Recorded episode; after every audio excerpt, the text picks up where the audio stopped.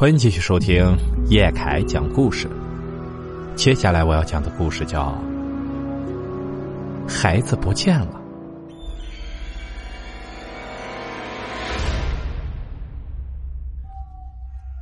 这个故事啊，是从我一个做警察的朋友那儿听来的。他叫王红，在片区派出所工作。他说他清楚的记得，那是二零零零年的。七月十四号的晚上，他值夜班，大概晚上十点多钟啊，进来一个女人。那个女人有三十多岁的年纪，挺着个大肚子，看上去是怀孕了。王红说呀，那女人给他的第一印象就是憔悴，脸色很难看。你好，有什么能帮你的吗？王红就问他有什么事儿。我的孩子不见了。呃，你别着急啊，坐下来慢慢说。那个女人显得很焦急，她说她要报警，她的孩子不见了。王红见那女人有些激动，就让她先坐下，把情况说明一下。那女人说她叫刘芳，住在翠竹小区，她和一个三岁的儿子一起生活。她晚上起夜的时候，发现睡在旁边的儿子不见了。刚开始啊，他以为儿子醒了，到客厅玩去了。小宁，你在哪儿啊？可他找到了客厅，却并没有找到小儿子。他又去厨房找，去卫生间找，可都没有见到儿子小宁，这让他慌了神了。他害怕儿子会跑出去遇到危险，可一检查发现门和窗都是锁着的，儿子小宁就像凭空消失了一样。把你的家庭住址说一下，呃，还有你家人的联系电话。王红从那女人进门开始就觉得她神情不对，等那女人说完，他就判断那个女人可能有一些精神上的问题，就让她留了一下家人的电话。我没有家人。那女人突然变得有些歇斯底里，她说她没有家人。巨大的情绪波动让王红更确定那个女人有精神问题。王红还想进一步问出关于他家人的联系方式，好把他带回去。就在这时候啊，他电话响了。嗯，你等一下啊，我接个电话。松林路七十二号扰民是吗？啊，好的。这是一起扰民的投诉。王红把情况记了下来。当他反身再想问那个女人话的时候，发现那女人不在了。可王红并没有听到开门关门的声音。不过走了也好，省得他费劲联系家属来领人了。王红并没有把这件事放在心上。三天以后，也就是十七号，有人报警说邻居家有异味，所长就让王红和警员刘东一块去看一下。王红啊，翠竹小区有居民报警说有一户人家有腐味传出来，你和刘东去看一下。所长只大概说了一下情况。这种事他们经常会遇到。王红和刘东两个人开着车前往翠竹小区。呃，地址你记了吗？啊，翠竹小区七栋六零三。在路上，王红问起了报警电话里说的详细地址。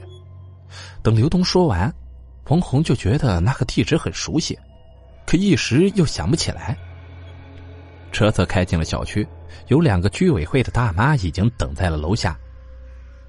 刘东又跟他们了解了一下具体情况，说是七栋六零三住着一对单身母子，最近几天呢也没有见到人，而且屋里还有臭味传出来，这才报了警。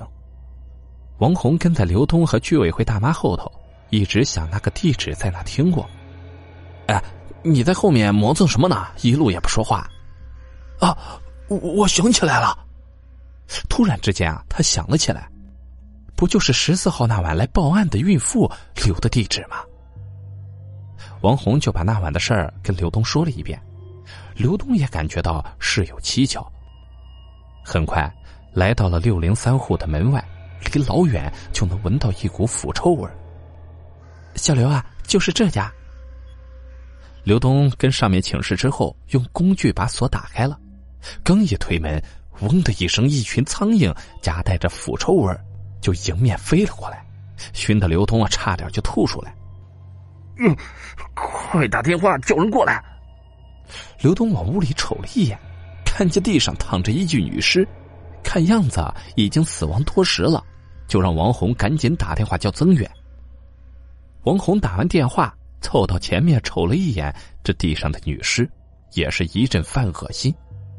就见地上躺着一具女尸，都已经发胀变形了，肚子隆起老高，像个孕妇，泡在一大滩的尸水里，地上爬满了蛆虫。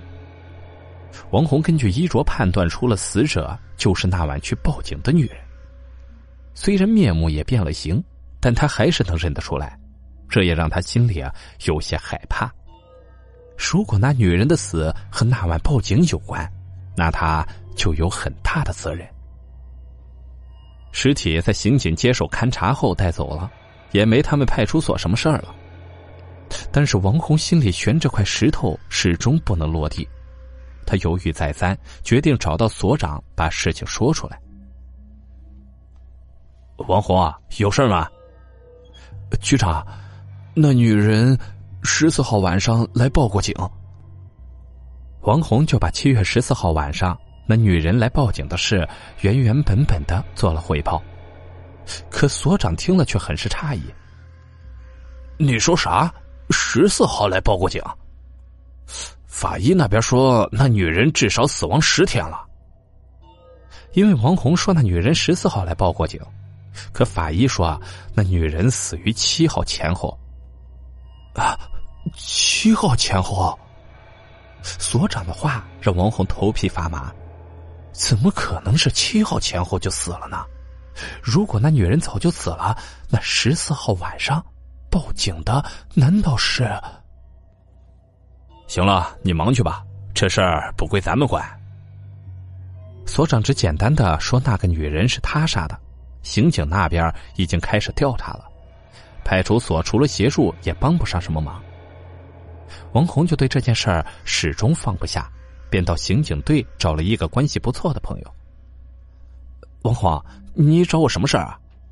呃，我想问一下翠竹小区的那个案子到底怎么回事啊？他就打听起了关于翠竹小区女尸的事儿。哦，到那边说。他的那位朋友一听王红问那件事儿，就把他拉到了楼梯间里，然后跟王红说起了关于那个女尸的情况。